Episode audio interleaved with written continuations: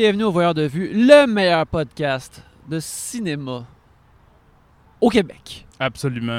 À chaque semaine, les Voyeurs de Vue discutent de tous les films qu'ils ont vus à travers la semaine avec un programme principal à l'affiche.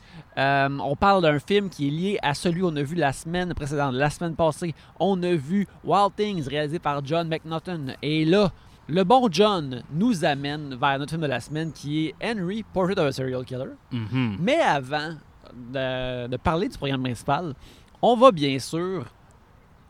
euh, euh, on est dans le mois de Choctobre. Mhm. Fait qu'on va parler de nos sélections, du moins de, de certaines sélections choctobrées euh, qu'on Ouais, ouais, ouais, ben c'est ça. Moi, je suis. euh, J'en ai parlé la semaine passée av- avec Benoît, mais j'essaie de faire dans chaque octobre 31 films en 31 jours. Mhm. Je suis comme à moitié, puis là, on enregistre ça le 12. C'est ça? Oui, oui, c'est le Ouais, 12 fait que le 12. Fait que tu sais, je suis comme un petit peu à l'avance, mais faut pas que je slack trop trop, là, parce que ça va. euh, sinon, ça va chier. Puis tu sais, j'essaie de diversifier mon octobre aussi, tu sais, pas juste regarder des classiques ou pas juste regarder de la scrap, tu sais, aller dans d'autres pays aussi. Fait que, euh, so far, so good, j'ai rien vu que, qui m'a absolument euh, arraché les couilles de la tête, là, Mhm. mais. euh, Peut-être The Innocent, ça c'était quand même bon, là, un film sur, sur Criterion, euh, une adaptation de Turn, The Turn of the Screw de Henry James, qui a bénéficié d'une autre adaptation cette année avec Mackenzie Davis et Finn Wolfhard, qui est apparemment Dusty de marde. Ah, Mackenzie, on essaie toujours. J'espère toujours le meilleur pour toi, Mackenzie. Mais bref, euh, ouais, c'est ça. Fait que chaque octobre euh, bat son plein. ben oui, regarde, moi, je peux, je peux premièrement confier. Je, je me suis fait des plans de Choctobre, puis j'espère pouvoir les combler. Moi, je veux. Moi, je veux comme écouter des, des franchises. Certaines de- qui sont de boîte, d'autres pas. Ah, Mais je vais en parler cette semaine. Premièrement, j'ai écouté le premier Underworld. Oui. Et je contemple le dessin d'écouter toutes les Underworld. Il y en a combien? Il y en a Quatre? cinq. Cinq? Il y en a cinq. Les cinq sont avec Kate Beckinsale puis tout. Non, il y en a un qui est juste Et- avec Michael Sheen, genre. Oui, oui, qui est Ouais, euh, ouais. Rise of the Lycans, avec oui. Rona Mitra dans le Ah. rôle euh, de, de la guerrière Ça a principale. du sens. Ben oui. un prequel. Puis il m'a dit pourquoi que ce film-là aurait un prequel aussitôt que tu écoutes Ils sont tous Underworld. réalisés par Len Wiseman. Mais je ne sais pas. si- euh, Il me semble que non, mais il en il en a fait beaucoup. Mm. Et puis, euh, vu qu'ils sont quasiment tous disponibles aussi, quasiment tous sur ctv.ca et sur Mhm. euh, une bonne partie sur Netflix, m'a peut-être m'aventurer dans écouter tout Resident Evil aussi.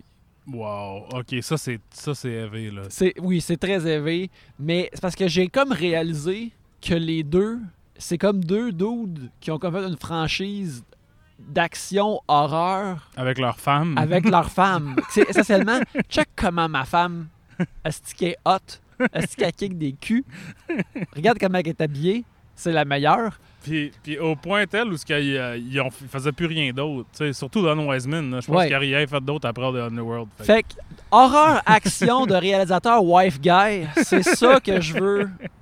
C'est ça que je veux creuser. C'est une des choses que je veux creuser euh, dans, dans- durant mon choc octobre. Puis aussi, comme j'en parlais cette semaine, de Nightmare on Elm Street. Parce que j'ai comme un bon souvenir du, du, du wackiness de ces films-là quand j'étais Mhm. jeune. Et je veux comme me rendre, je veux réécouter surtout A New Nightmare de Wes Craven. Ouais, c'est ça ouais, qui m'intéresse comme le plus. Fait que je veux un peu build up à ça. Mhm. Euh, c'est ça qui m'intéresse beaucoup. Ben, parlant justement de, de franchises et de films d'horreur, aujourd'hui, le trailer de Scream 5 est Oui. sorti, euh, qui va être réalisé par euh, euh, le, le réalisateur de Ready or Not, si je ne m'abuse. c'est deux dudes, ça. C'est deux dudes, ok, les Ouais, dudes de Ready Je or me Not. souviens pas de leur nom, mais ils sont deux. Ok. Euh, ben, c'est ça, c'est le premier qui n'est pas fait par Wes Craven. Ce serait difficile quand même Oui, que oui. Wes Craven fasse ça d'outre-tombe. Gros, à moins qu'il était vraiment dans Previs il y a, il y a trois Ça ans. serait là. vraiment un maître de l'horreur, par contre. Ça, ça serait un masterstroke de maître de l'horreur. Oui, ça serait vraiment écœurant. De, de- réaliser de par la tombe, là, ça serait vraiment. Euh, le film montre. Le, le trailer nous montre quelque Ça n'a pas l'air vraiment différent. La seule affaire qui est vraiment différente, c'est qu'on voit le personnage de David Arquette qui, est là, qui a l'air plus tough que jamais. Là. On dirait que Mhm. on dirait qu'ils ont, décidé comme Ah, il y aurait peut-être plus de edge comédien avec ton personnage. Tu vas juste être plus vieux magané. Ouais, ouais, ouais. Ce qui est totalement logique vu ce qui arrive dans ces films-là. Mhm. Et puis, Ben, ou- puis vu ce qui est arrivé à David Ben, Arquette, oui, oui, David Arquette aussi. qui est devenu super buff, là, puis qui est comme... Il veut se faire péter des, euh, des lampions à la tête, puis tout, là. Fait- Oh, ouais, c'est ça. Le, fait que il est rendu là, lui. lui, il va faire des dares à, à, à Ghostface. Là, Comme, Mhm. ouais, ça mène pas. Je, je suis habitué au Blade Job maintenant, là, quand je suis dans le ring. Mais euh, j'adore vraiment le premier Scream. Puis euh, c'est- intéressant, j'ai écouté un. Euh, j'ai découvert un nouveau podcast euh, cette semaine Ah. qui s'appelle Osteri- Hot Sterion, OK. qui est euh, un film, un, un podcast qui est animé par Jordan Crucchiola, qui Mm. est une, comme une fille qui est pas dans le fandom puis qui est dans, dans- dans les médias de, de, de nerds de cinéma. Puis elle, dans son podcast, l'idée de départ, c'est que, bon, tous les classiques des années 60, 70, 80, puis début 90, sont, ils ont déjà été encensés à poche pleine là, pour les Mhm. classiques de l'horreur. Je dit, là, elle dit, nous autres, c'est le temps de se tourner vers ce qui a été fait entre 2000 puis 2010. OK. Puis décider de, de parler de ce qui s'est fait dans cette En horreur. en horreur. Puis j'ai commencé à écouter leur épisode. euh, j'ai écouté leur épisode euh, sur Scream 3, Mhm. euh, qui était tout de même vraiment bon parce que là, tu sais, pour vous montrer la, la- comment ils unlock la patente, c'est que dans les gens se souviennent peut-être pas, mais dans Scream 3, il y a, il y a- il y a comme une intrigue d'un d'un producteur véreux qui était abuseur sexuel, puis comment il a utilisé ça pour faire la carrière des actrices, puis comment il a fait ça pour le pouvoir. Puis c'est ça parle comme de Harvey Weinstein. Mais c'est produit par Harvey Weinstein. Mais c'est produit par Harvey Weinstein, les films de Scream. Fait que, tu sais, il, il, il démêle ça, puis tout ça, puis euh, on dirait que... euh, puis, tu sais, j'ai- revu Scream 4 l'année pas- euh, la, semaine, la semaine passée, Ouais. pour la première fois, puis il y a des affaires que j'avais aimées, mais des affaires qui m'ont comme assez rebuté. Euh, assez que de, de leur passion pour Scream, tu voyais que, il y a vraiment du jus, puis de... Ça fait que je pense qu'un Scream 5, c'est potentiellement bon, parce que dans Scream 4, ils sont comme... Ils parlent des remakes, Mhm. Là, dans Scream 5, ils pourraient parler de reboot s'ils veulent se coller là-dessus. Ouais, ouais, ouais. Mais je trouve que ces propositions-là, méta, sont. Si ils sont pas exactes, sont très essoufflantes, puis sont comme qu'est-ce qu'on fait là? C'est très genre, regarde ce qu'on fait. Exactement. Regarde ce qu'on fait, tu sais. Puis euh, j'ai vu Scream, ben j'ai vu une partie de Scream 2 à la TV euh, quand j'étais à Toronto, euh, à la télévision de l'hôtel. Et euh, je ne me rappelais pas à quel point c'était. Hmm. Tu sais, je veux dire, moi, toutes les fois que je vois un Scream, j'oublie à quel point c'est une comédie, dans le fond. Puis que c'est un peu sweaty, tu sais. Ça a toujours été un peu sweaty. là, Ouais. C'est comme. C'est c'est très large, là, comme. Les cibles sont très larges. Tu sais, C'est genre, Ouais. hey, check, ah, regarde la blague, tu sais, mais. euh, c'est pas une franchise que j'adore particulièrement, là, mais tu sais, je suis dans quand même. Je les ai toutes vues, puis je suis quand même down à voir le 5 aussi. J'ai pas regardé l'émission de TV. Il y avait une émission de TV aussi. hein. Euh, J'ai entendu parler de ça, mais je l'ai pas vu. Tu sais, euh, ça vient de dropper sur Amazon. Il y a une série d'I Know What You Did Last Summer. Mhm. Que ça, je trouve que la prémisse de I Know What You Did Last- Summer se prête vraiment plus à être sérialisé Mhm. que, que, que Scream. Tu sais, je sais aussi qu'il y a une télésérie de The Purge, mais ça se- Ah ouais. oui, mais ça se passe la- comme la journée après la purge. Ah, la post-purge. Ouais, fait que j'imagine c'est comme des polices qui sont comme eh, tabarnak. C'est comme euh, The Leftovers, là, genre. Ouais, ouais. Fait que tu sais, moi, un, un, un show qui serait ça avec Scream, ou du moins que euh, je trouverais ça intéressant. Fait que je me demande si. Qu'est-ce que Scream peut avoir encore dans le coffre, mais euh, je suis curieux de le voir pareil. Ouais.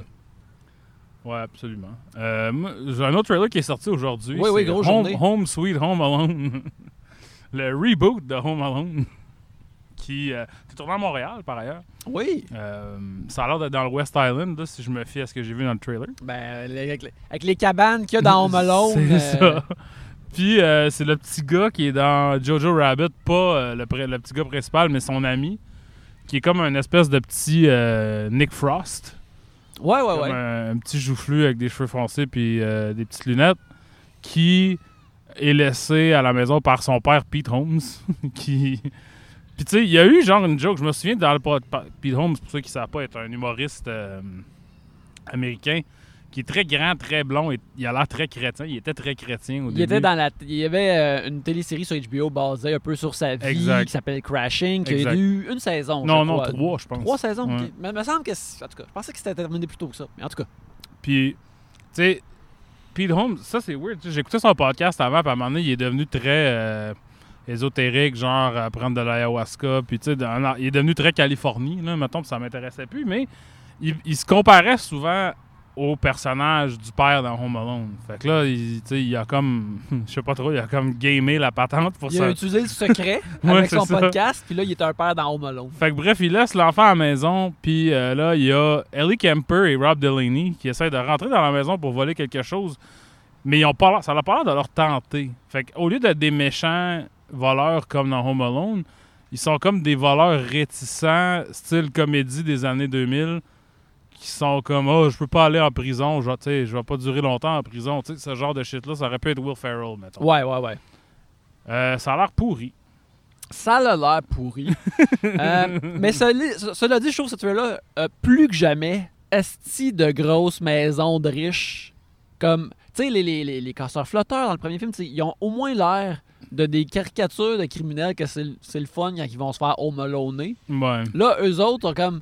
Ils ont l'air de du monde dans le trouble, Mhm. que c'est à cause de ça qu'ils veulent voler. Ben, non, j'ai l'impression, moi, ce que je ce que j'ai cru comprendre, mais même si ça c'est pas dit, là, c'est qu'il faut qu'il aille chercher quelque chose à l'intérieur de la maison. Tu sais, comme. C'est pas un vol euh, par infraction pour voler la TV, puis ces shit-là. Je pense qu'il faut qu'il aille chercher quelque chose de spécifique. Puis le petit gars les arrête, puis là, il dit. Puis il fait des jokes de style Well, that happened, là. Puis Mhm. ça a vraiment. Tu sais, c'est pour les enfants, là, je sais. Là, Ben oui, c'est pour les enfants. Puis là, t'as une shot de, de- du, du- du jeune enfant qui se met la face dans une montagne de bonbons, la Scarface. On voit ça dans le trailer. C'est c'est une, une blague que les enfants raffolent. oui, les enfants adorent Scarface. Les enfants adorent deux choses les Pokémon Et, et, la cocaïne. et la cocaïne. C'est les deux Cocaïne au rap musique. Mais euh, ouais, c'est ça. Fait que ça a l'air de, de la, ça a l'air de la merde. Ça va être sur Disney+. Mhm. je vais sûrement le regarder quand même. euh, en me détestant tout le long.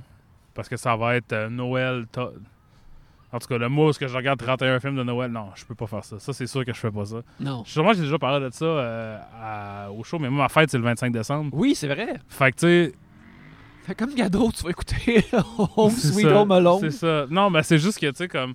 J'ai pas euh, cette nostalgie là, de, du temps des fêtes euh, étendue, mettons, c'est fine, là. Ouais, ouais. Mais, tu sais, en tout cas, c'est plus chargé pour moi, vu que c'est ma fête. Vu que je ben, tu sais, je m'approche de la mort à tous les jours, là, c'est ça être vivant, mais Oui. on dirait qu'on me le rappelle dans le temps de Noël. Dans le temps de Noël, plus proche que jamais. Voilà. My God, my God. Euh, ben moi, je vais euh, euh, commencer justement avec les films de la semaine que j'ai mentionnés. Euh, je vais commencer avec Underworld.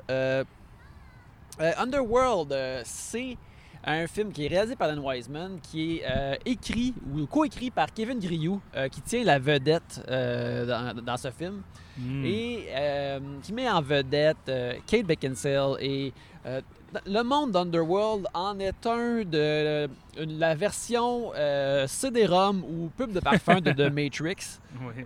puis aussi de Blade. C'est un monde où les- il y a des clans de loups-garous euh, appelés les licans. On dirait, on, dirait, on dirait que ça les gêne de dire Loup-garou. loup-garou, mais lycanthrope, par exemple, lican, c'est correct. C'est sick. C'est sick, c'est scientifique. en Alors, plus, si ton personnage s'appelle Lee Canthrope, là, genre, tu sais. ah, J'espère, regarde, j'ai juste écouté le premier, mais j'espère que ça va arriver d'ici Ben, la fin. Dans, je spoiler alert pour le film Angel Heart avec Mickey Rourke puis Robert De Niro, son personnage s'appelle Lucifer. Mais comme, tu sais, Louis Cifer, genre. Oh, devine, c'est bon. devine c'est quoi le twist de ce film-là. je sais pas. je sais pas. D'ailleurs, euh, t'as euh, t'as- vu No Time to Die? Oui, je l'ai vu, oui. Puis Rami Malek, son personnage s'appelle euh, ouais. il- Luciforme Safin. tu sais, Oui. c'est comme Chris. Très normal. non? Ben, je veux dire. euh, On dirait un enfant de l'infonie, là. On dirait Raoul Duguay Yahoo de, Yuganous, là. mais, tu sais, Yo good. Daniel Craig avait pas combattu un hostie de méchant freak. C'est- Il, il- il fallait pour tourner Ah, il est très, c'est vraiment la pire partie de No Time to Die. Ouais. c'est- Mais tu sais, heureusement, le méchant du film apparaît genre à 20 minutes de la fin. Ouais, ouais, il, apparaît comme au début, puis il disparaît pendant une heure, puis le film ne s'en s'en sort que mieux pour ça.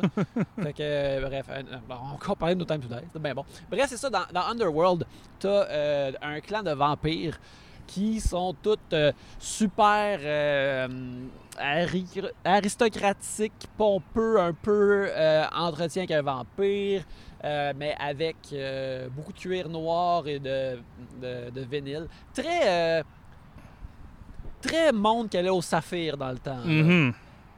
pour le, les auditeurs qui. Dans le temps de 2003. Moi, j'avais Ouais, ouais. Saphir plus euh, 2008. là, C'était plus, c'était moins ça.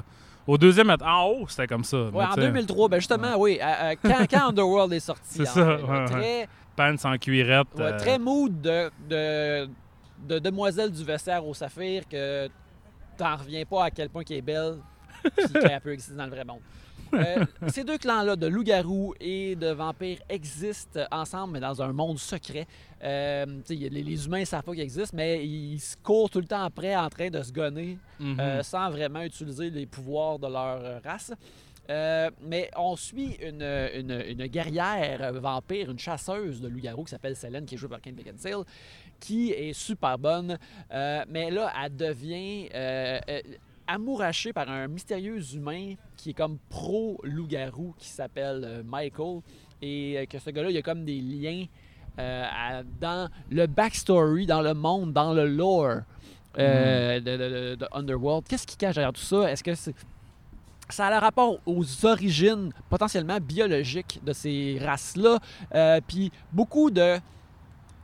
Comme ces, ces- ces mythes-là sont obsédés maintenant, beaucoup de trucs de virus qui causent la mutation, beaucoup de, de, Ouais, de cures, puis de, de trucs comme ça. Ça ressemble à. J'ai parlé brièvement la semaine passée de Daybreakers. C'est Oui. un peu le même vibe, là, je, je te dirais. Oui, c'est ça. Toutes ces affaires-là de science-fiction-là qui, qui mettent dans les trucs de vampires pour les, les coolifier. Mhm. Et puis, euh, bref, on suit tout ça.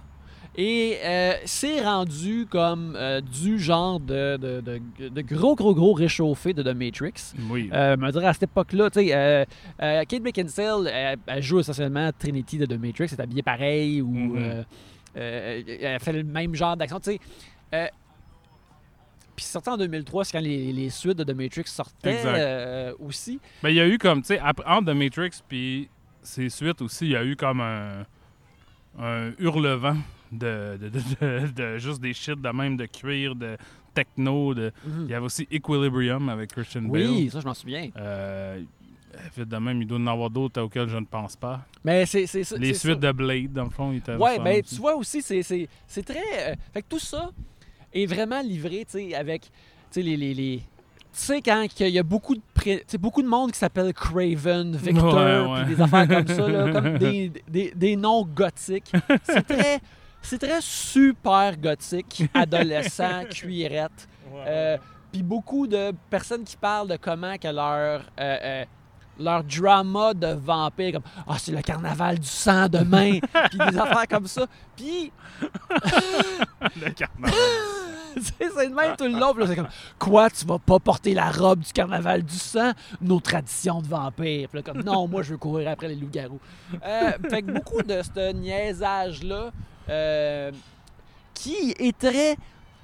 euh, donjon et dra- pas non pas donjon et dragon mais très Ben, Vampire de Masquerade. Vampire de Masquerade, qui est très ma campagne de, de, de, de jeu de rôle de vampire que j'ai Mhm. écrit quand j'étais adolescent. Tu sais, C'est Ouais, exactement, Ouais, ouais, ouais. c'est 100% ça. Puis le fait que ça se rend à l'écran comme pratiquement pas dilué, il y a quelque chose d'extrêmement quétaine, mais très proche de charmant là-dedans. Ouais, ouais. Euh, fait que l'affaire c'est que fait que c'est pas vraiment bon, mais c'est ça l'a- c'est pas sans son charme. Je te dirais qu'en vrai que, que, euh, pour du regardage de, de Shock Top, ça, ça fait bien euh, la, la job. Euh, là aussi l'affaire que je trouve intéressant, puis c'est pour ça que je veux les continuer à les écouter, plus aussi Resident Evil, c'est que c'est comme tu sais cinq films là, tu sais comme une pas pire grosse franchise, mais qui a jamais été over the top populaire non plus. Mhm. Tu sais, c'est- c'est c'est resté dans son clos Underworld là. C'est du, du, du, du mid-budget. Que, tu sais, euh, que tout de même, aussi, je dirais, l'action. ben, l'action, euh, la palette d'action, c'est beaucoup de Matrix, mais sans le, sans le kung-fu de Yuan Mhm. Whooping. Fait que ça, déjà là, il en manque beaucoup. Mais il y a beaucoup d'acrobatie puis de sauts dans les airs puis des affaires comme ça.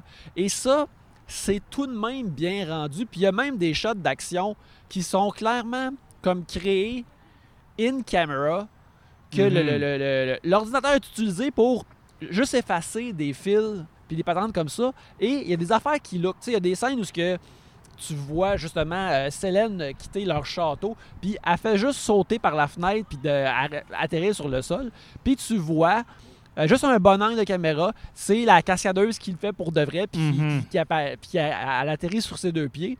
Et il y a beaucoup de, de petits trucs comme ça que c'est pas gigantesque, mais de le voir vraiment fait pour de vrai, je trouvais ça cool.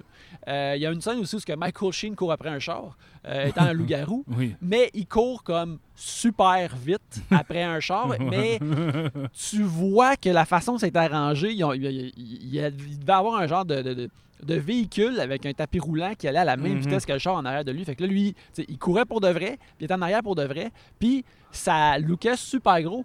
Même les films de Marvel, quelqu'un qui court... Quelqu'un qui court super vite, là, c'est euh, l'inaccessible d'étoile en termes de- d'effets spéciaux. c'est comme pas faisable. Faut que tu Ouais, filmes ouais. une vraie personne qui court parce que ça marche pas. Ouais, ça marchait pas dans Superman the Movie, ça marche pas maintenant. Tu sais, dans The Flash, qui va avoir comme 9 saisons, ils ont abandonné immédiatement, ils ont juste mis la, la face de Grant Gunston sur un CGI qui court parce que c'est comme, on peut pas, c'est impossible. De voir ça comme bien réalisé dans Underworld de toutes les affaires, c'était vraiment surprenant. Alors, euh, c'est cheesy, c'est le fun, ça s'écoute bien. Euh, euh, le premier, par exemple, il est comme quasiment il est comme 1h50. Il est quasiment 2 heures. Il était extrêmement long. J'ai vu la durée des autres qui va de 1h40 à 1h30. Puis je suis comme, ah, 1h30, là, ça va être parfait pour ça.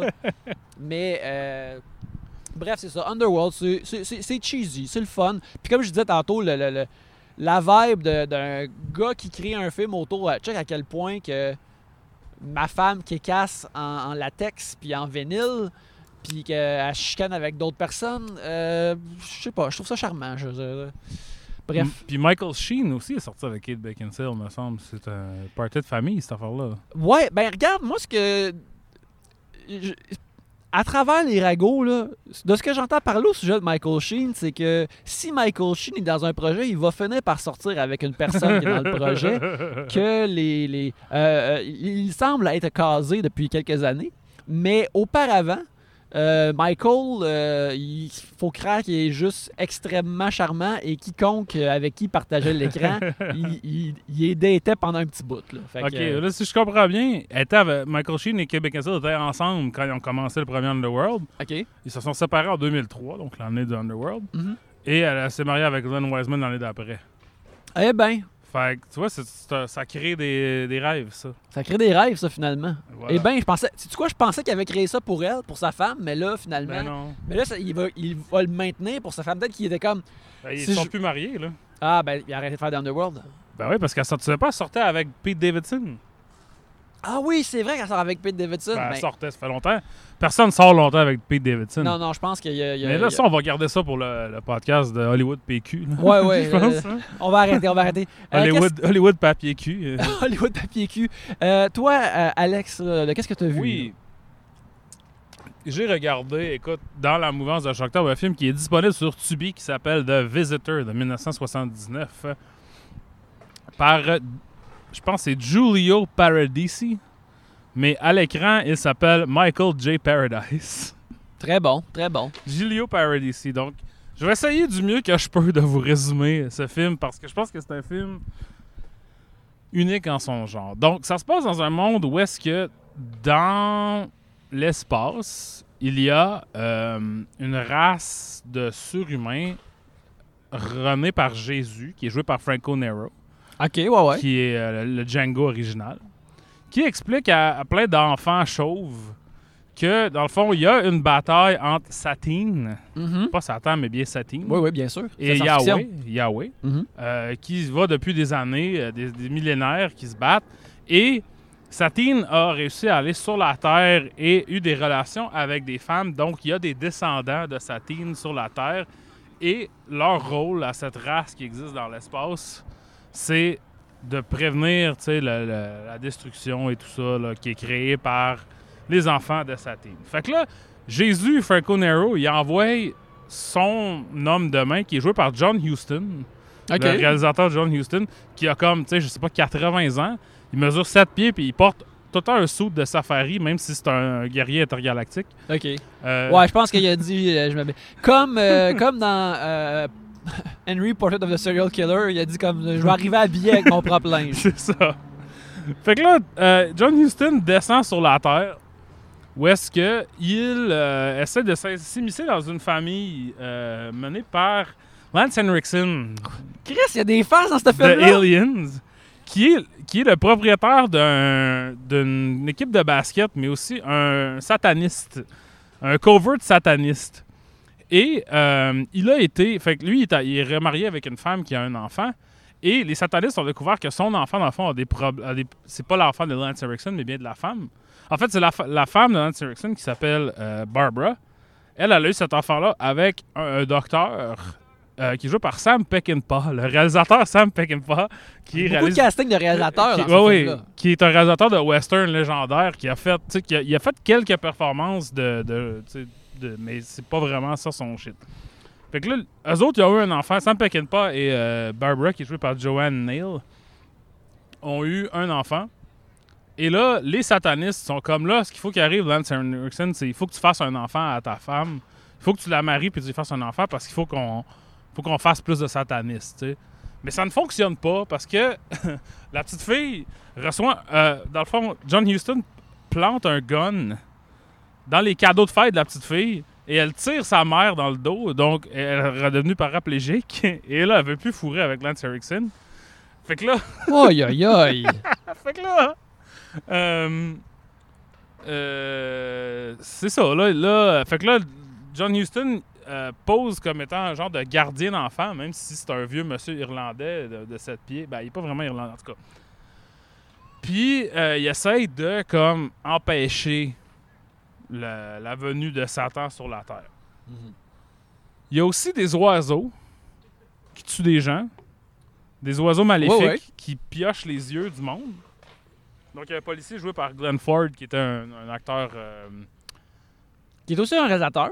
Euh, Glenn Ford? Ah, peut-être. C'est lui qui joue euh, le père de Superman. Oui, dans- oui, ouais. il joue, il joue euh, Pa Kent. C'est un vieux gars de western. Ouais, Oui, exact. oui, c'est, un, c'est un vieux gars de western. Puis je pense qu'il a peut-être été réalisateur. Oui, Ça il a été peut. réalisateur un peu, oui. Il vient de la Beauce aussi. Glenn Ah Ford. oui, il est né en Beauce, tu sais, comme le fils d'un, des Américains qui étaient venus, je sais pas trop, là, faire de la. Défriché. Puis... Ouais, whatever, quelque chose de même. Puis, fait que, c'est pas un vrai. Je pense pas qu'il a habité là longtemps. Là. C'est comme Kevin Costner qui aurait habité- à Arvida parce que son père travaillait pour l'Alcan, mais je sais pas, personne ne sait. Fait que là, c'est ça, Glenn Ford, ça fait piocher les yeux dans un- une, une scène vraiment élaborée de. C'est pas vraiment une, poursu- une poursuite de char parce qu'il y a juste un char, mais une scène de Glenn Ford qui, qui fait des tonneaux puis tout. Euh, il y a des séquences dans le film qui sont très hallucinatoires, hallucinogènes, un peu à la Jodorowsky. Très psychédélique. Il y a aussi comme beaucoup d'affaires un peu giallo, puis aussi des oiseaux qui piochent les yeux du monde. Euh, Shelley Winters est dans le film aussi. Elle, elle, elle joue l'autre, euh, pas la gardienne, mais bien la, la nounou, là, je sais pas Mhm. trop. Puis elle, est capable de reconnaître les enfants qui ont le- ce genre de possession du démon parce qu'elle, son propre enfant, avait cette possession du démon. Euh, c'est un film tout croche. Je sais pas si ça paraît. Je-. Et bien sûr, c'est ça qui fait le charme de ce film. C'est un film quand même slick, quand même bien fait. Avec, des belles images, puis comme une réalisation correcte, là, tu sais, je te En quelle année ça t'as dit? 79. 79. Euh, j'ai euh, écouté l'épisode de Blank Check qui parle Mhm. de Halloween, Mhm. où le réalisateur Alex Ross Perry, il fait comme un. Je sais pas, est-ce que tu l'as écouté? Oui, je l'ai écouté. Mais tu sais, il fait un exposé de, de- de- de- de l'existence du film d'horreur Ouais, ouais, euh, aux États-Unis pendant 10 ans. Puis, une affaire qui ressort de ça que je pense que ça a rapport à ce que tu parles, c'est comment que pendant un bout, l'horreur à Hollywood, c'était comme. Faut que tu aies comme des grosses vedettes Mhm. ou des, des- des vieux acteurs pour rendre ça plus pesant. là, Mhm. ça- avec John Huston dans la patente, ça de ça. là. C'est exactement ça. Puis, puis, oh, tu le vois, dans le film, il y a des éléments de The Omen, des éléments de l'Exorciste, des éléments justement de Holy Mountain, des éléments de The Birds avec les oiseaux qui piochent les yeux du monde. Close and- à un moment donné, il y a une vraiment longue scène de John Huston sur un toit qui regarde des lumières en, fait, en étant genre émerveillé. Mais c'est vraiment pas émerveillant, là. C'est vraiment, tu sais, des effets d'optique euh, direct sur la pellicule. Je sais pas comment dire, tu sais, c'est- vraiment cheap. C'est de la style marde, là.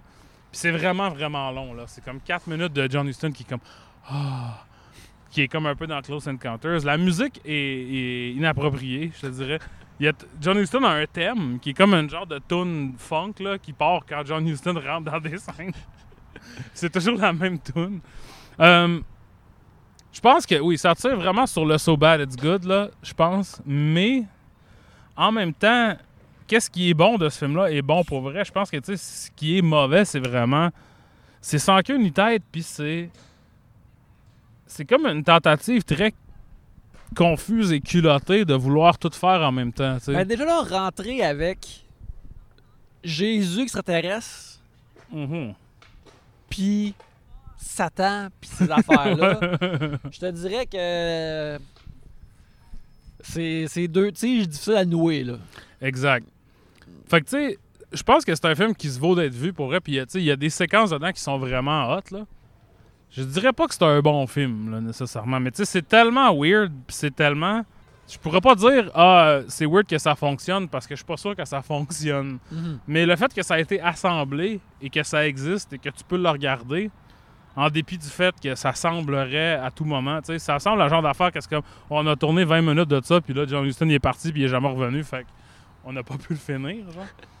Puis tu sais, c'était- des grosses années pour John Huston qui, euh, l'année d'après, a réalisé un genre de euh, thriller de science-fiction à Toronto avec euh, le gars qui est dans... euh, pas Don Johnson, mais l'autre qui est dans Miami Vice, me semble. Paul, Oui. Paul Michael... Non, pas Paul Michael Glazer. En tout cas, tu quelqu'un... En tout cas, tu sais, ça allait pas bien, là. C'était Mhm. John Huston, je pense... Puis après ça, il a fait Annie, puis là, ça, ça a. En tout cas, bref. C'est vraiment un film... Je pense que, à la base, là, c'est que ça, ça en compense vraiment un- une idée comme... C'est vraiment concis pour montrer un type de film qui n'existe plus, qui a existé juste pendant, justement, une dizaine d'années. Des coproductions boboche ou ce que tu sais, tu vois clairement qu'il y a un pro- producteur avec de l'argent puis de la drive mais pas des bonnes idées. Ouais, que c'est on prend un morceau de ça, on prend un morceau de ça. ça. on prend un morceau de ça. Puis tu sais souvent c'est le- le- l'exemple de ça à Hollywood c'est Dino De Laurentiis là, tu sais, qui, qui est comme ah tout devrait être comme ci comme ça Qui a fait le film de Flash Gordon, mettons. puis King Kong puis tu sais, des, des, des trucs de même.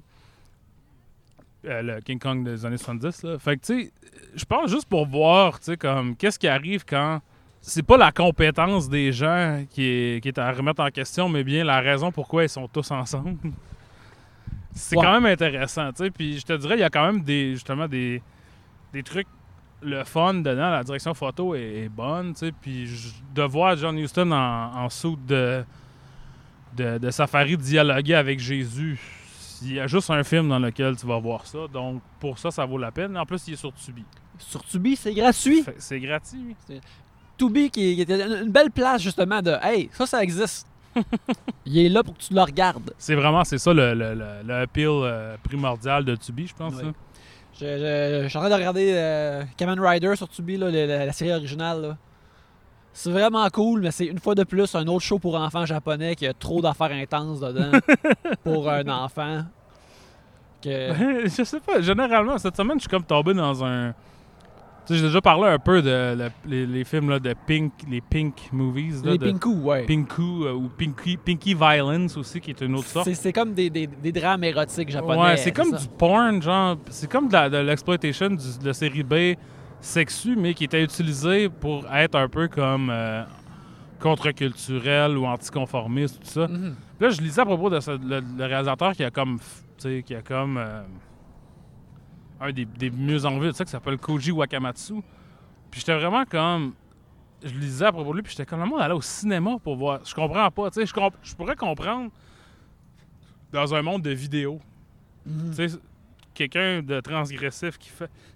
Mais l'idée que tu allais au cinéma au Japon, puis c'était ça que tu allais voir. Ben, tu sais, dans un des documentaires sur. euh, J'ai regardé des documentaires de, de, de Ninkasi, je crois. C'est ça, la, la, la, la- la- euh, celui qui donnait beaucoup d'argent à John Fukuda pour. euh, Non, pas John Fukuda. Nikatsu. Nikatsu, oui. Ouais. Euh, qui. Tu sais, notre dude qui a fait. euh, le, film euh, Roi. Branded to Kill. Branded to Kill. Ça, c'est Jun Fukuda. C'est Jun Suzuki. Jun Suzuki. C'est Jun Suzuki. Non, Jun Fukuda, c'est le gars de, To- de Toho qui a fait plein de Godzilla et de trucs colorés. C'est Jun Suzuki, c'est lui. Mais tu sais, ça racontait comment que.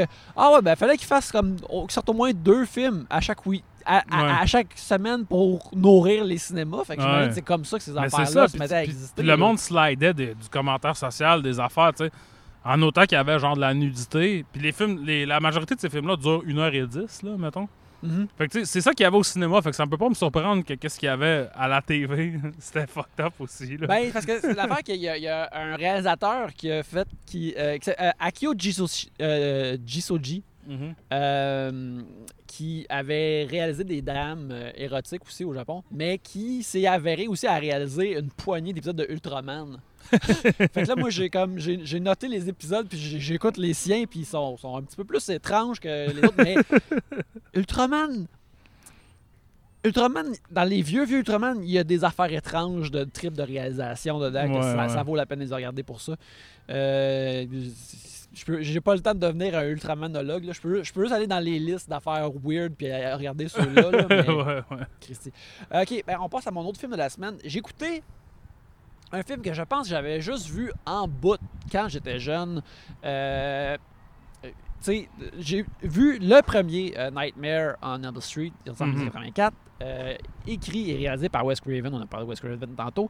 Toi, as-tu une, euh, une relation avec euh, Freddy Krueger? Pas du tout. ça, là, Je pense que j'en ai vu aucun. Ok. Tu sais, j'ai rien contre les les les, les slashers avec les, les whatever là, les, les, les tueurs iconiques là. Ouais, ouais, avec les mascottes dans le Mais fond. c'est là. c'est vraiment c'est ma fibre de complétiste. C'est comme une fois que je vais les commencer, je vais les finir. Mhm. Puis je suis tout le temps un peu comme hein. Tu sais, c'est comme fait que je pense tu sais, j'ai- vu des bouts là, tu sais comme comme n'importe qui là. Mais mais tu sais, je considère pas que je les ai vus parce que quand je vais les avoir regardés du début à la fin, je vais les avoir vus. Ok. Ben, j'ai vu le premier, il me semble, Mhm. peut-être. Euh, celui-là avec Johnny Depp, c'est le premier? Oui, oui, celui-là Ok, avec Johnny Depp, c'est le premier. Celui-là, je l'ai vu. Tu sais, c'est.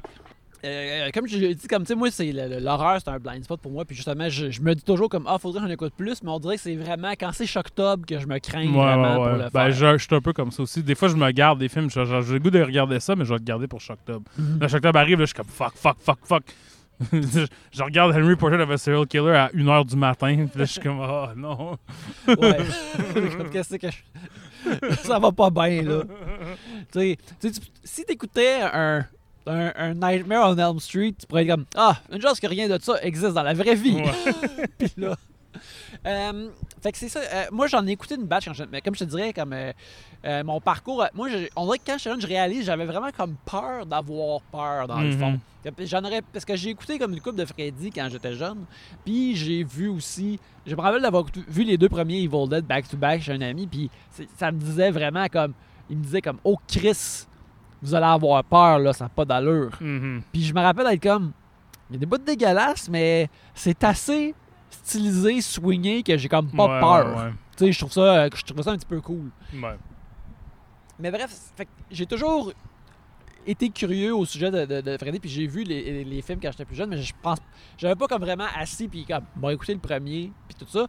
Le premier film d'horreur que je me suis vraiment approprié puis que j'ai vraiment aimé, comme j'ai dit tantôt, c'est Scream. Mhm. Puis l'affaire que je trouve vraiment euh, cool à travers que j'ai- c'est à quel point. Puis aussi, euh, hier, pour la première fois, je vais en parler dans notre épisode qu'on va enregistrer demain, mais j'avais jamais vu le premier Halloween. Je l'ai Mhm. écouté hier pour la première fois. Le film de Slasher, c'est que c'est tellement. euh, aussi, l'année passée, on a vu Black Christmas. Mhm. C'est tellement élémentalement simple Mhm. que ça devient. Tu peux donner ça à 10 réalisateurs euh, différents et idéal- idéalement, ils te font 10 films Mhm. vraiment différents l'un de l'autre. Puis que ça pourrait être vraiment wild, puis ça pourrait être aussi vraiment euh, euh, plus straight. Puis que moi, c'est ça, tu sais, vu que ma connaissance de Nightmare on Elm Street, ça vient comme de l'image pop culturelle puis de mes souvenirs d'enfance que je me fais de Freddy. Mhm. Tu sais, Freddy, il, embarque par-dessus les films, puis ce qu'ils sont, tu sais, il devient comme Beetlejuice quasiment. ouais, ouais, ouais, ouais. Euh, il monte avec les griffes, il y a ses, ses one-liners, euh, il se transforme en affaire, euh, il est ici, il est Ben, ça. il était, tu sais, comme moi, je me souviens dans ma jeunesse, tu sais, qui était quand même un peu décalé de la tienne, mettons, Mhm. Freddy Krueger, c'était comme. Tout le monde savait c'était qui, là. Ouais. T'avais pas besoin de voir un film. Tu sais, tu joues dehors, tu joues à la récréation, puis le monde font des. Ouais, moi, je suis Freddy, tu sais, puis tu sais que cet enfant-là l'a pas vu. Mhm. C'est. tu sais, c'est le bonhomme 7 heures, dans un sens. Ouais. Il fait partie de- du lexique euh, culturel. Tu sais, c'est drôle.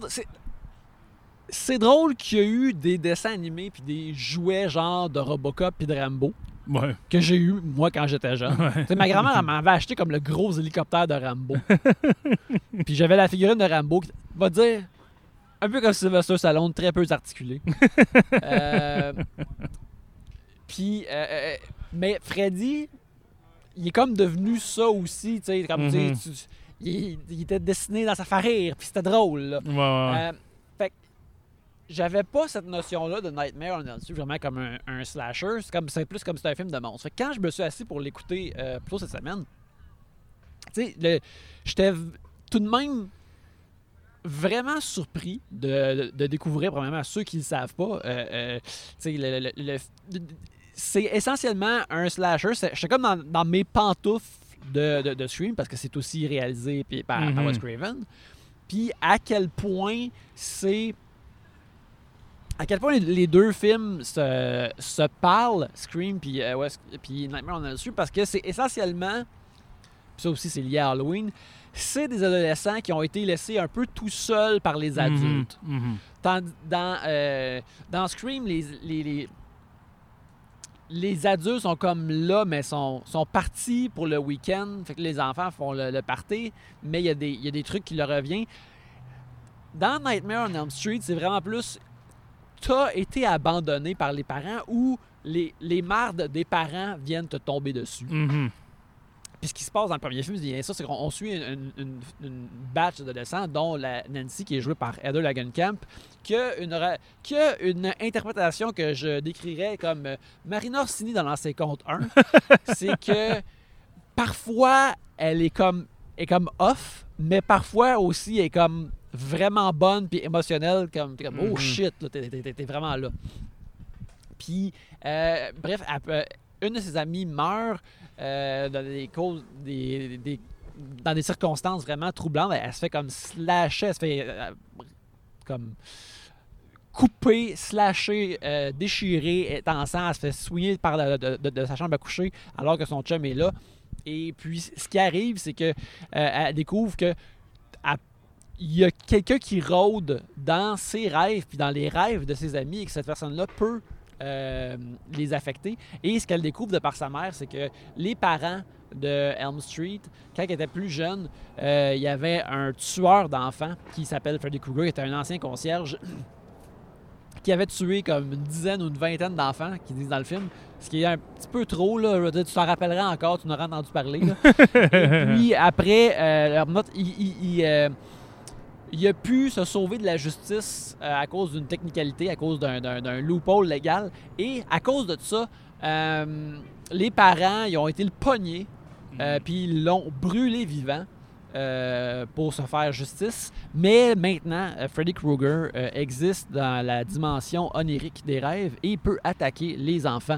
Et là, les amis de Nancy se font attaquer un après l'autre. Et là, elle euh, doit.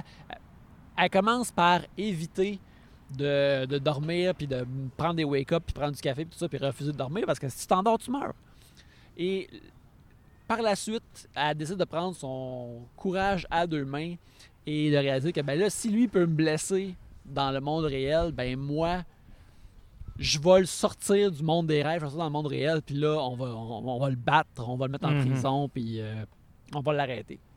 Puis ça qui arrive, puis euh, c'est- c'est vraiment simple comme concept, mais c'est ça qui est vraiment bon. Puis aussi, ce qui est vraiment cool, c'est que c'est juste de la simplicité euh, bien exécutée. Tu sais, c'est après toutes les affaires de, de, de slasher, hey, il vient te tuer chez vous. Là, c'est un slasher qui peut te tuer juste dans tes rêves. Mhm. Et le fait qu'il est dans tes rêves, ben là, il peut ressembler à un monstre, ses bras peuvent devenir vraiment grands, il peut sortir sa langue du combiné téléphonique, c'est c'est dégueulasse. Il y a plein d'affaires comme ça. Euh, c'est comme, tu sais, je vais pas surprendre personne en disant Hey les amis, ceci est bon.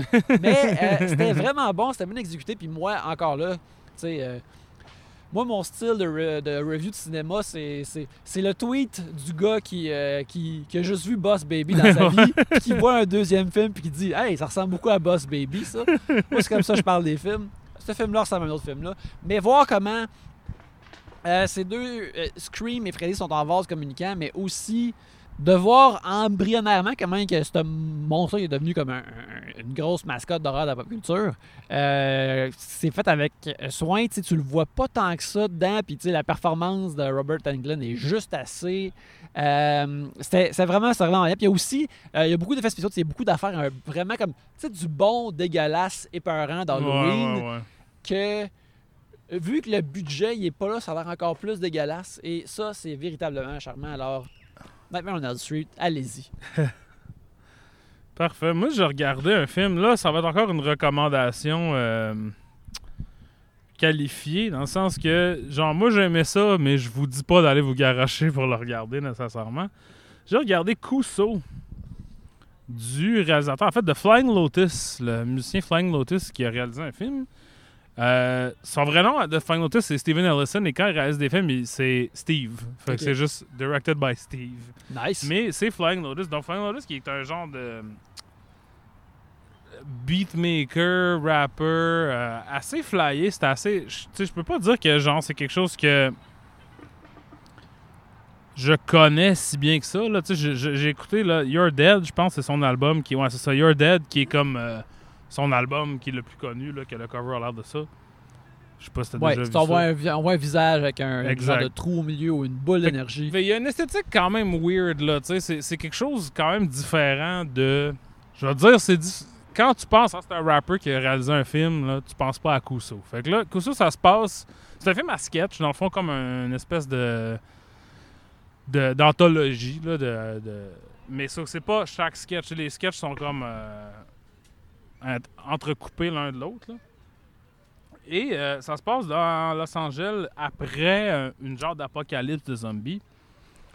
Où est-ce que, bon, les gens C'est sont. sorti à quelle année? Euh, 2017. Ok. C'est c'est une production Shudder, dans le fond. c'est il est- tu peux seulement le pogner sur Shudder en ce moment. Euh, et c'est un fait. Tu sais, c'est. L'esthétique de ça, c'est vraiment. C'est comme Adult Swim, puis du porn dégueulasse, puis. Tu sais, comme du. euh, du grindcore, là. Tu sais, comme des paroles de, Cannibal Corpse ou de Anal Cunt, ou tu sais, des affaires de même, là. Tu sais, genre. Tu sais. Ce qui est très puéril, je pense, mais que moi, je trouve quand même intéressant comme approche artistique, juste parce que c'est extrêmement. Tu peux pas, tu peux pas vraiment te cacher dans le grotesque puis le, le, le, le, le- Je veux dire, tu peux, tu peux faire un film qui est juste de la marde puis du vomi puis de la dèche puis des pénis coupés puis tout ça, mais il y en a tellement de ça, tu sais, que c'est fait que, anyway, c'est- ça se passe en plusieurs euh, tableaux, là, de gens comme un peu infectés par ce genre de bébête-là. Euh, Il y a des gens connus dedans. Il y a Tim Heidecker, il y a Mhm. Anders Holm de Workaholics, Hannibal Buress fait une voix. Puis il y a aussi George Clinton. Pas, et non pas George S. Clinton qui a fait la musique euh, Cajon de. Cajon de Wild Things. Non, non. Mais bien George Clinton, le docteur Frankenstein, et je ne veux pas dire par là Pierre-Luc Funk, mais Non. bien George Clinton, euh, qui joue un docteur qui chie une grosse coquerelle dans la face d'un dude. La coquerelle se met à vomir du genre de lait vert que le dude boit en chantant. C'est vraiment c'est, c'est scatologique au possible, puis c'est, un peu abstrait. Je trouve que c'est comme. Moi, j'ai vu ça. Dans le fond, pour moi, la compréhension de ça, je l'ai pris dans George Clinton. C'est George Clinton, lui, qui était. qui euh, Probablement Funkadelic, qui avait tout une un backstory super complexe. Les autres, ils venaient du Mothership. C'était afro-futuriste, mais c'était Mhm. aussi. Comme, il y avait beaucoup de jokes de pets puis d'affaires. Il y avait le guitariste qui était un, un dude en, en couche. Comme juste, tu sais, il faisait des shows de 3 heures à jouer de la guitare, à torcher sa guitare, juste à être un gars en couche. Je sais que George Clinton raconte des histoires qu'il a chié sur le stage pendant qu'il faisait un show. tu sais. Il y a quelque chose, pour moi, dans cette tradition un peu de de grotesque, grand guignol, mais aussi afro-futuriste, contre-culturel que tu trouves dans ça. Fait tu sais, c'est pas très drôle. Des fois, c'est drôle, mais c'est surtout fucking dégueulasse. là. Fait que, Mhm. si vous êtes mal écœureux, c'est vraiment, tu sais, c'est- des, des, des- du pu qui suppure, puis du monde qui vomit, qui, il y a une genre de, à un moment donné, il y a euh, un doute qui pénètre une genre de bébite qui vomit, genre, comme, ça a l'air d'un genre de verre, puis là, tu vois, genre, un, un extrême close-up de son gland qui est dans la bouche. Tu sais, c'est comme, mais c'est des puppets vraiment cheap, tu sais, comme vraiment... euh, Fait que c'est. C'est. Peut-être grotesque, mais pas exactement choquant à cause de ça. C'est choquant, mais tu sais, comme sur Letterboxd, ça montre quand j'ai failli vomir plusieurs fois. Puis moi, je suis comme, ben tu sais, c'est fucking dégueulasse, mais en même temps, ça n'a pas l'air super vrai. Puis l'expérience, l'univers, tout ça est tellement décousu puis weird, tu sais. C'est vraiment, c'est une expérience extrêmement dégueulasse, mais tu sais, je trouve que comparé, comparativement, puis je dirais pas que c'est meilleur ou pire que, mettons, un film de Gaspard Noé ou un trauma ou des de même, mais il y a une certaine confiance désinvolte à ce que Flying Lotus fait, genre. euh, c'est clair que c'est pas un film qui a été compromis par quoi que ce soit. C'est exactement ce film-là qu'il voulait faire. Ça, ça en dit peut-être long sur lui en tant que personne. Peut-être, tu vois ce film-là, j'ai l'impression que tu vas pas le swiper sur Tinder, mettons, nécessairement. Mais il y a quelque chose que j'aime dans ce, ce type d'expression-là. Tu sais, qui est un peu à la John Waters, là, où ce que, tu sais, c'est comme ça devient tellement too much à un moment donné que t'es comme, ben, tu sais, ça, ça me fait plus rien, on dirait. Puis, il y a aussi un aspect, tu sais, comme musical, un peu psychédélique. Tu sais, il y a beaucoup, il y a des, des séquences avec euh, juste de la musique, des, des beats, puis comme des découpages. Des- ça a l'air quasiment des screensavers, des découpages weird de comme du monde qui se vomissent dans la bouche, puis qui font des. Mhm.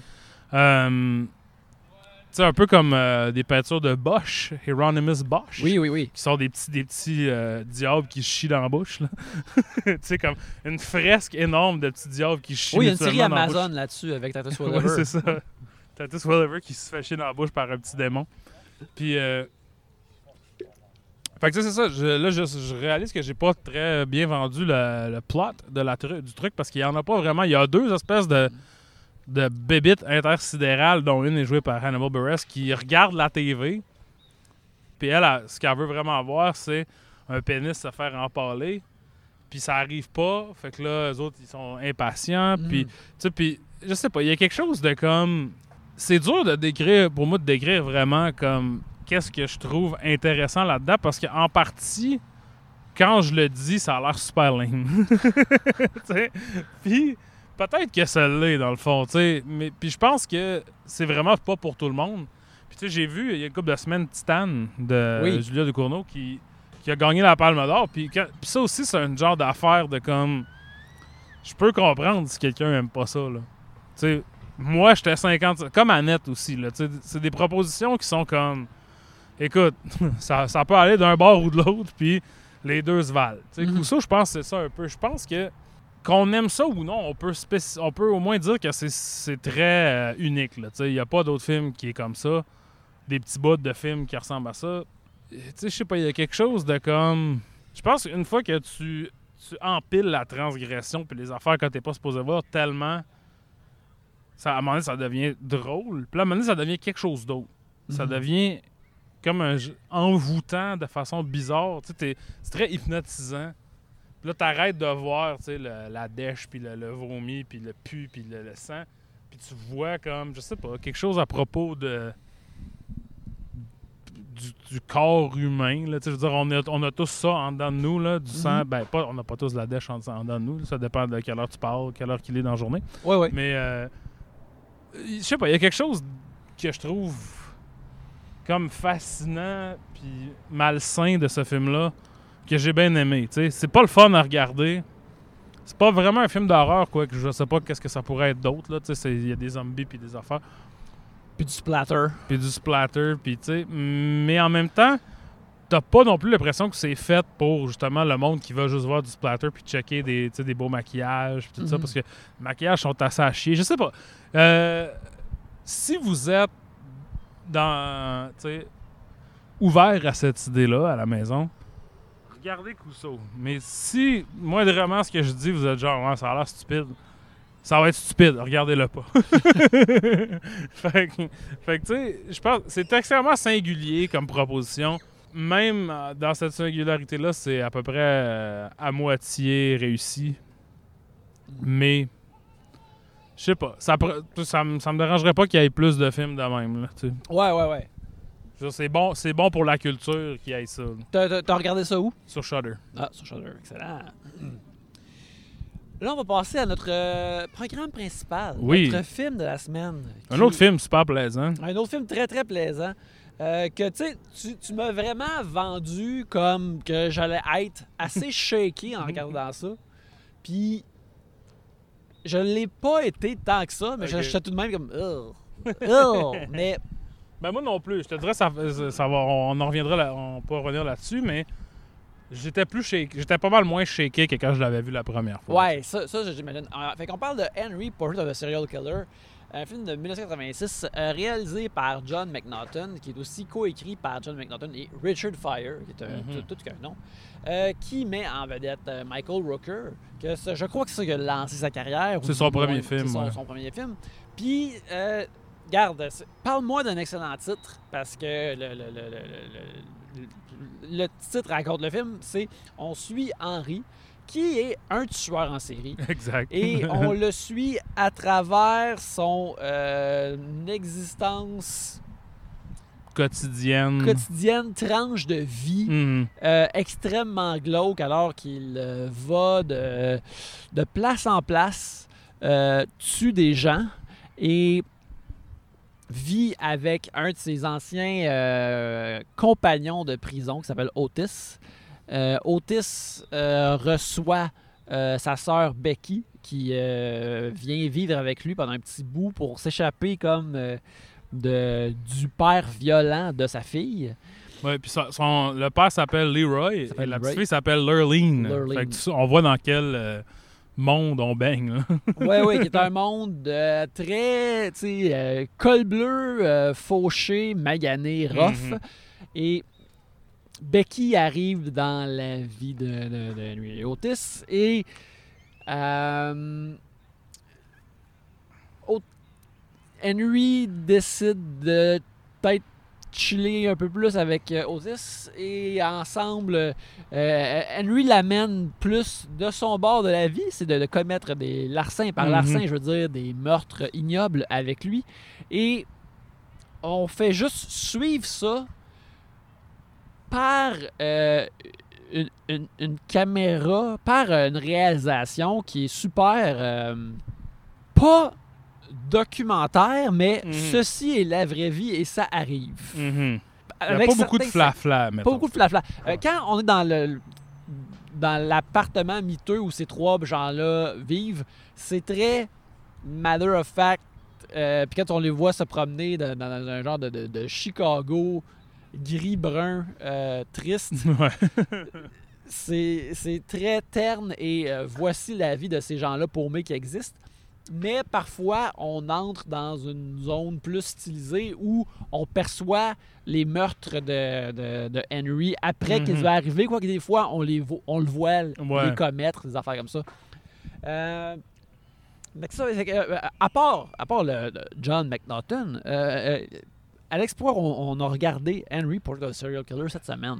Ben, moi, c'est un film que- qui m'avait beaucoup marqué quand je l'ai vu la première fois, puis ça doit faire 20 ans. Je pense que je l'ai vu en VHS, fait Je me rappelle, tu sais, comme du, du boîtier VHS Ouais. euh, dans le temps, qui était vraiment comme un genre de face de Michael Rooker, qui était comme un peu portrait robot-esque.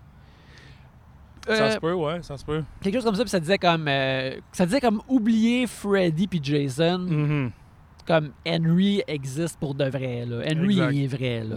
Puis, moi, mon souvenir de ça était similaire à mon souvenir de Texas Chainsaw Massacre, c'est-à-dire que dans ma tête, Henry Portrait of a Serial Killer, c'était comme un objet trouvé. Tu sais, comme tu regardais ça, puis tu étais comme, ça- c'est tellement fucked up, c'est tellement sale, ça a pas l'air d'un film. Tu sais, ça a l'air. Tu sais, comme Texas Chainsaw Massacre, c'est, c'est stylisé, mais en même temps, il y a tellement pas de de flafla justement au niveau de la réalisation que t'es comme on tabarnak. Tu sais, je peux comprendre pourquoi c'est le monde trouverait ça extrêmement terrifiant. Mhm. sais, sans- même le même principe que Blair Witch même. Là, tu sais. Ouais. Puis, euh, puis je l'avais pas vu, ça faisait super longtemps. Puis là, quand je l'ai revu dans la belle version euh, HD de Criterion, j'étais comme ah ouais, ok, c'est plus c'est plus standard puis c'est un petit peu plus edge lord que ce que je me souvenais. Dans la, dans la mesure où, tu sais, comme je me souvenais pas de la musique, premièrement, la musique est très John Carpenter, des synthétiseurs, tout ça. Et ça, je pense que ça vient un peu nuire à la qualité super, euh, justement, matter of fact, euh, banale. euh, Surtout dans les scènes où il y a de la violence. Il y a une scène où, Exact. où euh, Henry P. Otis décide de tuer un dude pour voler sa télévision. Ouais, Puis quand il poignarde, là, il y a, l'accompagnement musical qui vient avec ça. Puis là, ça, j'étais comme... Ah, OK, là, je suis... Tu sais, le film commence où on voit justement une femme morte. Mhm. Puis il y a comme ce genre de musique-là de... Sais, comme... C'est- c'est juste comme déroutant, isolant, perdu. Puis quand la trame sonore est ça, puis que, puis par-dessus de ça, on, on entend des on entend comme comment que la personne est morte. Ça, c'est ultra efficace. Puis ça, j'étais comme, oh, ça, c'est. ça c'est- Je trouvais ça comme. Mhm. Ces bouts-là sont assez géniales, tu sais. De, de- Ouais, c'est ça. Il y a- des trucs de réalisation. Il y a aussi une scène, la scène euh, clé du film, dans le fond, qui est- c'est la scène de Home Invasion qu'on Oui. voit. Parce qu'éventuellement, Otis et, et Henry, ça, ça remonte. Ben, tu viens de le dire, il, il tue un d'autre puis il vole son euh, un camcorder. Ils commencent à filmer leur crime.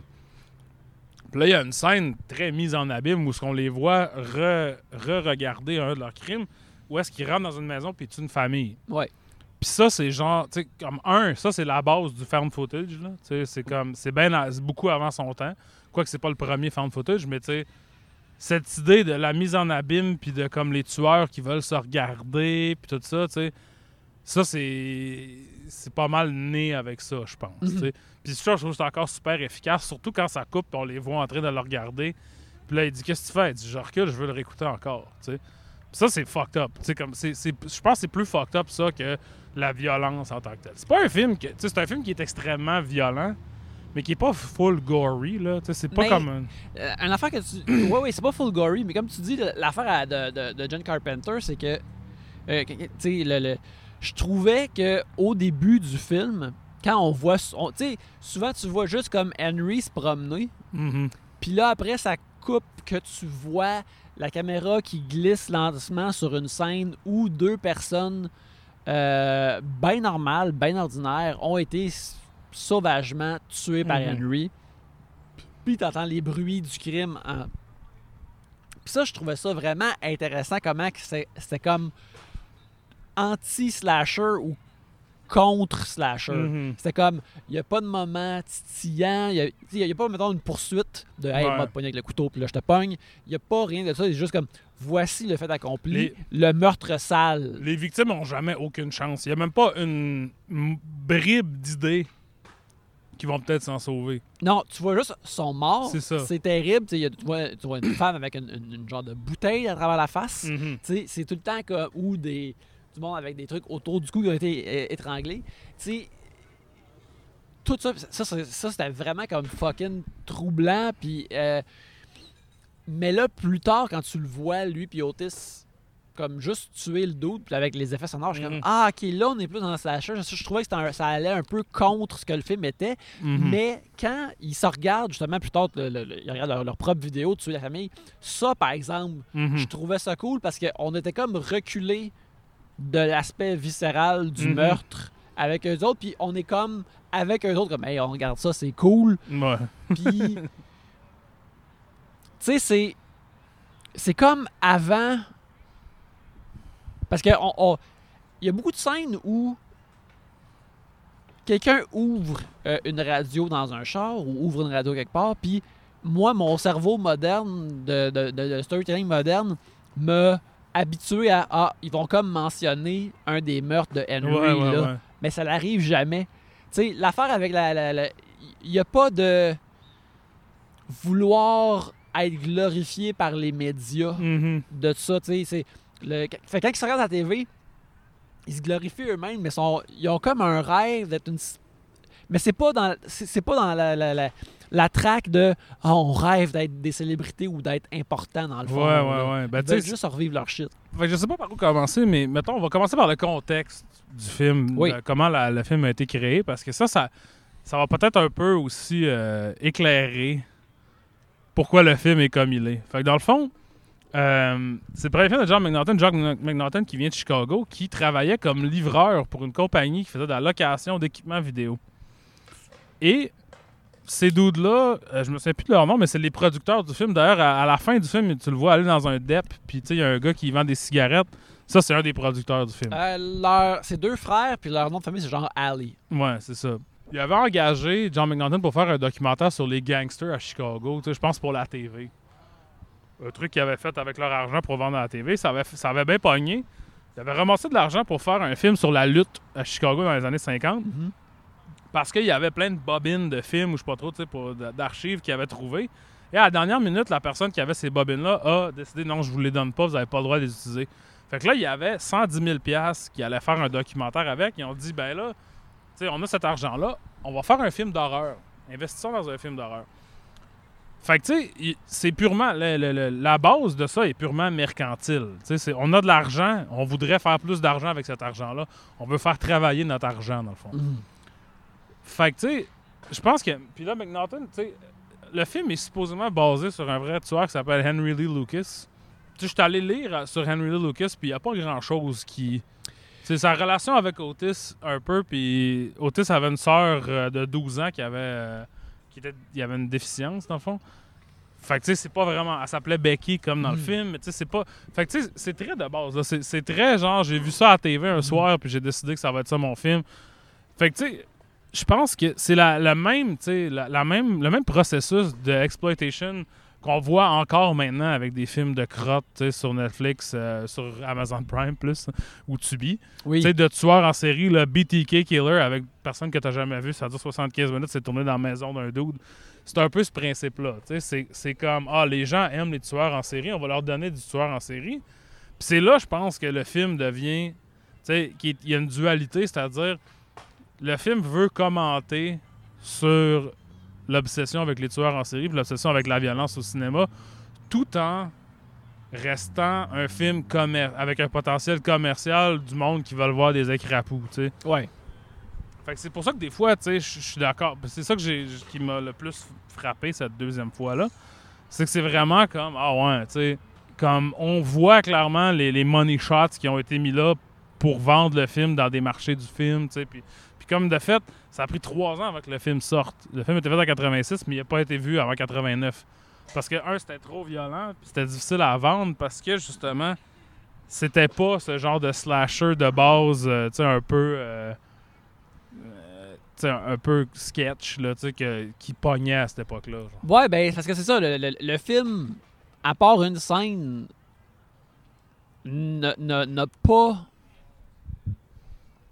À part une scène ou même un petit moment, tu t'as pas de thrill, le fun là-dedans, là.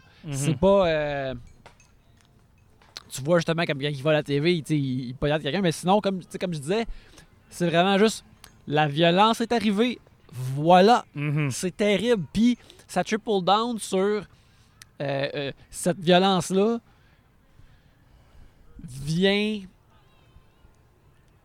de places qui existent pour de vrai, puis c'est Mhm. sale, puis c'est pas le fun, puis c'est paumé, puis c'est toutes ces affaires-là. là. Mhm. Il n'y a, aucun aspect, euh, en anglais on appelle du escapism. Mhm. Il n'y a, pas de fantaisie dans les origines de Henry. Il n'y a, rien de fantastique. Ouais, extra. Hier, j'ai presque pas dormi de la nuit hier. Je pense pas que c'est à cause de ça, mais ça n'a sûrement pas aidé. J'ai regardé ça avant d'aller me coucher. Puis tu sais, c'est sans être genre super perturbant, c'est glauque. Tu sais, c'est comme.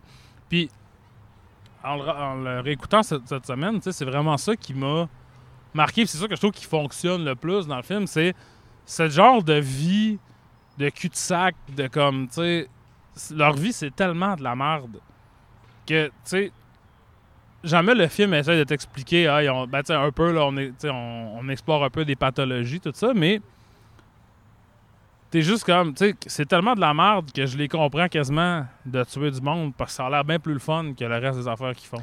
Ouais, tu sais, il y a beaucoup de. de- de, euh, Hey, on va-tu prendre une bière, mais prendre une bière euh, se, se termine en un meurtre. c'est ça qu'ils font pour. Tu vois, comme, tu sais, euh, Henry est comme. Ben, ça veut. Ça veut plus rien dire pour lui faire ça. Ouais, ouais. Il fait juste euh, un soir à il tente. Là, C'est ça. Puis, tu sais, lui, il est très calculateur. Il tue pas du monde. Euh, tue du monde qui vont pas. Personne va courir après eux autres, dans le fond. Ouais. Puis, il change tout le temps sa, sa manière de faire pour pas que quelqu'un le trace. Euh, puis, tu sais, à, un moment- à un moment donné, justement, il a, Otis veut, veut euh, commettre euh, euh, une agression sexuelle pendant ça. Puis là, il fait non, non, non. Parce que. Puis, tu sais, tu vois que lui, c'est zéro sexuel. C'est zéro comme fétiche ou whatever. C'est vraiment juste comme je tue des gens parce que c'est ça, là. C'est ça, c'est la seule émotion que j'ai, Mhm. dans le fond. Puis Otis, lui, tu sais, Otis, c'est- suggéré dans le film, ben, c'est pas, pas suggéré, là, qui est comme pédophile, puis qui est comme, euh, tu sais, un violeur, puis comme lui, il est beaucoup plus, tu sais, il, est- il est pas mal moins capable de se, De se tempérer, c'est ouais. ça, que Henry, puis c'est ça qui devient un problème, là, s'il y a comme un, un arc narratif au film, c'est qu'éventuellement, Otis, il aime trop ça, tuer du monde, puis ça, ça nuit à la possibilité de tuer du monde de Henry. Ouais, c'est ça. Il gâche, il gâche le beau passe-temps de Henry. Là. Fait que, tu sais, mais tu sais, il y a une scène où, il y a- plusieurs scènes où ils mangent ensemble, puis c'est triste, là. C'est comme du Michel Tremblay, esti, là. Dans leur vieille cuisine sale de linoléum, puis ils disent rien d'intéressant. Puis j'étais vraiment comme. Hey, qu'est-ce que ça te tente de faire? As-tu travaillé aujourd'hui? Puis là, tu sais. Fait que, tu sais, ce- cet aspect-là du film, je trouve, est vraiment intéressant parce que je pense que, tu sais, là, le true crime, ces affaires-là, ça a vraiment pris du galon depuis ce Mhm. temps-là. Puis on veut chercher les motivations, on veut chercher. tu sais, On, va, on veut deep diver dans les affaires. Puis là, puis ce film-là, t'as dit genre, ben le monde fucké, ils sont fuckés. Si quelqu'un est fucké, puis tu sais, il n'y a pas d'aide, puis il vit dans un monde où ce que.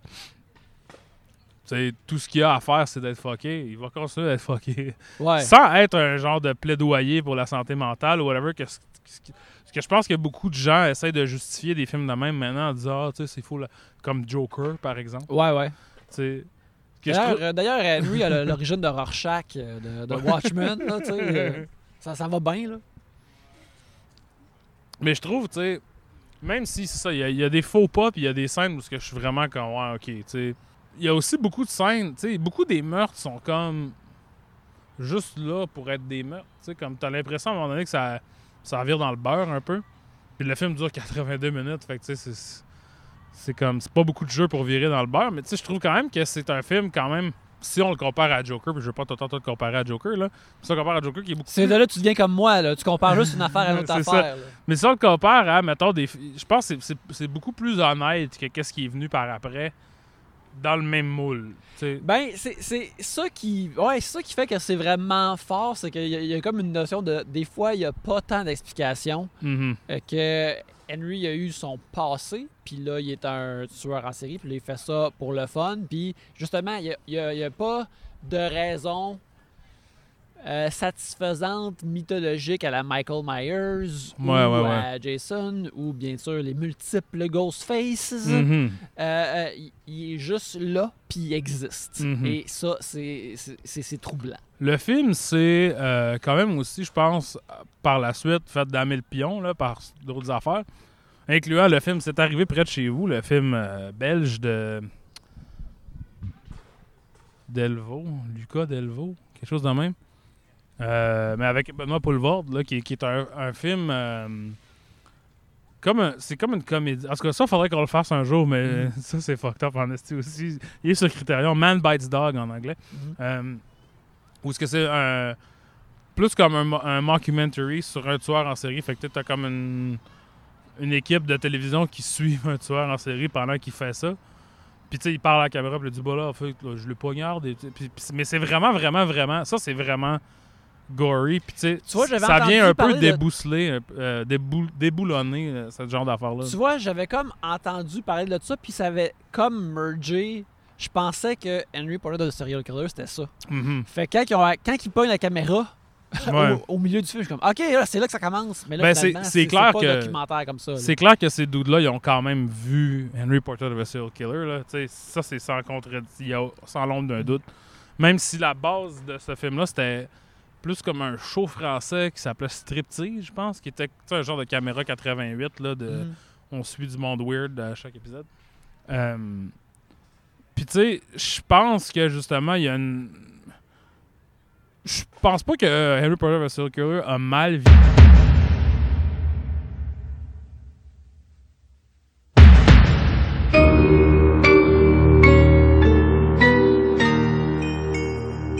Alex, euh, euh, les gens vont peut-être entendre euh, une qualité sonore différente de ce qu'on est en train de parler, n'est-ce pas? Effectivement, oui. Euh, il y a eu un problème. La carte SD a été pleine et on était tellement intense pendant qu'on parlait de Henry Portrait of a Serial Killer qu'on n'a pas remarqué que la carte était pleine. C'est ça, tu sais, il y a, a d'autres podcasts. Premièrement, il n'y a pas d'autres podcasts qui remplissent des cartes comme ça parce que nous autres, les voyeurs de vue, là, c'est pas du pipeau, là. Voilà. On regarde des vues, puis on en parle des vues, puis on remplit des cartes SD à parler de vues. Puis il y en a d'autres là, là-bas, là, vous les connaissez toutes dans vos têtes, on ne nommera pas le nom.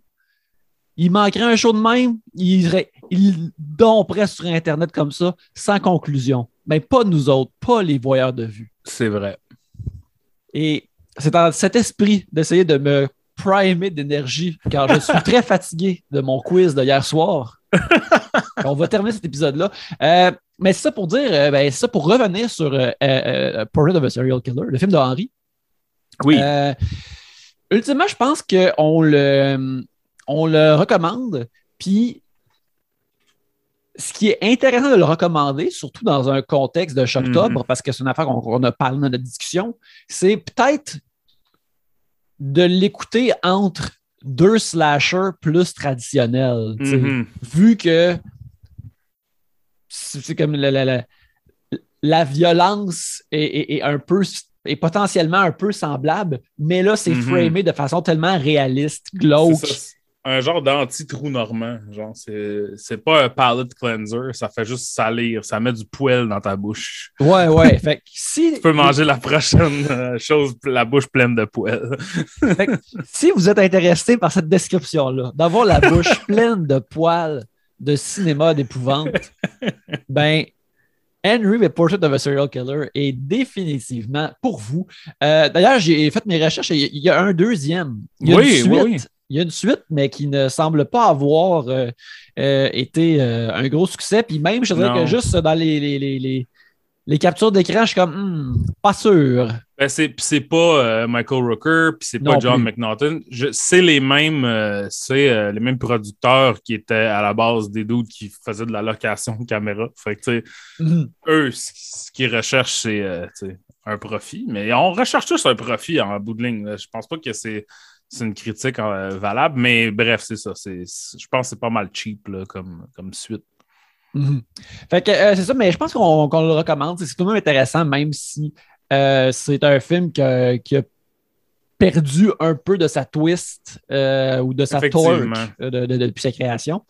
Euh, alors, que, ça arrive souvent au show, des fois, quand on regarde quelque chose, qu'on est comme ah, ça, c'était au début de. C'est le premier film. Tu vois, on a parlé d'Halloween, mettons, tantôt. mhm. Halloween, ça perd aucune, aucun de sa torque, même si c'est peut-être pas 40 le premier slasher, là, mais tu sais, dans les, les premiers slashers. Tandis que, tu sais, dans ce genre de truc extrêmement euh, glauque, straightforward, euh, un peu euh, désaffecté, ça a été refait maintes fois et c'est ça, c'est venu un peu affecter là, le- le- le- la puissance de ce film-là, même si à la base, je trouve quand même que c'est quand même vraiment intéressant une, euh, une pierre euh, fondatrice du cinéma d'horreur qui, vaut quand même d'être vue si c'est le genre de truc qui vous intéresse. Absolument. Fait que euh, c'est disponible en ce moment sur euh, le channel Criterion et sur Amazon Prime. euh, Mhm. si vous souhaitez le visionner ou si vous pouvez comme voyager dans le temps et aller à un club vidéo, c'est sûr qu'il était là dans le line-up de, de- de- C'est des films d'horreur. Euh, à, côté de Anthropophagus. Au vidéo 2000, Arvida, il était à côté de Anthropophagus euh, dans la section horreur. alors, si vous voyagez dans le temps puis vous êtes à Arvida, là, vous savez, vous ne voulez pas croiser personne pour pas rien faire euh, à la temporalité, créer d'autres timelines. Là, vous savez Ouais, c'est où ça. aller, pas besoin de le chercher, à cause d'Anthropophagus, ramenez ça. En attendant, euh, ben là, regarde, on va terminer euh, l'épisode là-dessus, euh, mon cher Alex. Ben, Oui. cependant, les gens, on leur demande de garder leurs oreilles ouvertes puisqu'on va faire un épisode de, plus de cette semaine, car Mhm. tantôt, on s'en va voir Halloween Kills en visionnement Oui. promo. Alors, on va enregistrer un épisode là-dessus. Le nouveau film de David Gordon Green, qui est basé bien sûr sur la suite de Halloween de 2018, qui est un, une suite de Halloween de 1978. Alors, euh, Mhm. on va avoir ça disponible cette semaine. Mais sinon, euh, mon cher, il te- le gens te trouve où sur Internet cette semaine? Les gens me trouvent sur cultmontreal.com. Sur Twitter, c'est Alex Rose, deux petites barres à la fin, en dessous, en dessous à la fin plutôt.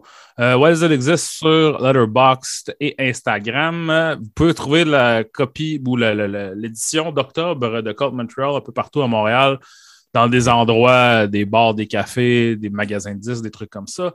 Et euh, l'histoire sur la couverture, ou plutôt le- l'article de la couverture ce mois-ci, c'est une entrevue avec Denis Villeneuve pour Dune que j'ai fait euh, le mois dernier. Donc, euh, ça, c'est très cool. Et aussi, la semaine passée, j'ai parlé du lancement du livre 11 brefs essais sur la beauté, de, dans lequel j'ai écrit un essai, un de, un de ces susmentionnés 11 essais, un livre qui a été euh, piloté et édité par ma copine Marie Zamelin, qui sera d'ailleurs notre invitée sur l'épisode de Halloween Kills euh, Oui, enregistre ce soir. Et euh, donc là, le lancement a été déplacé d'une semaine car il y a une pénurie de papier. Donc, euh, ça va sortir le 26 octobre en librairie, non pas le 19, comme j'avais dit la semaine passée. Donc, il y a ça qui se passe également. Euh, pour ma part, vous pouvez me trouver à Yannick Belzil sur Letterboxd, sur Twitter, sur Instagram. Euh, sur Twitter, Instagram ainsi que Facebook, euh, il y a des dessins puisqu'on est dans le mois d'octobre. Alors, je fais des illustrations à l'encre à chaque jour pour Inktober, que je colore aussi. Euh, et si vous les aimez, il y a bien des personnages de cinéma que j'ai faits et d'autres qui s'en viennent. Alors, Mhm. euh, allez checker ça. Puis en plus, sont en vente euh, immédiatement après. Alors, euh, si vous voulez vous les acheter, contactez-moi. Euh, aussi, bien sûr, à chaque semaine, il y a un nouvel épisode de Trois bières au troisbières.com euh, qui sort le vendredi. Si vous n'êtes pas sur le Patreon de Trois bières, cette semaine, notre épisode est avec Catherine Levac, qui était fort agréable. Et sinon, comme d'habitude, aussi, je travaille pour Tribute Games qui ont sorti un jeu récemment qui s'appelle Steel Assault, sur lequel j'ai scénarisé et storyboardé quelques éléments, alors, qui est disponible pour la Switch et euh, sur Steam. Alors, vous pouvez aller voir ça euh, sur tributegames.com. Euh, mais en attendant, on vous euh, remercie de nous avoir écoutés et on vous invite à faire tout comme nous et aller voir des vues. Yeah. Yeah.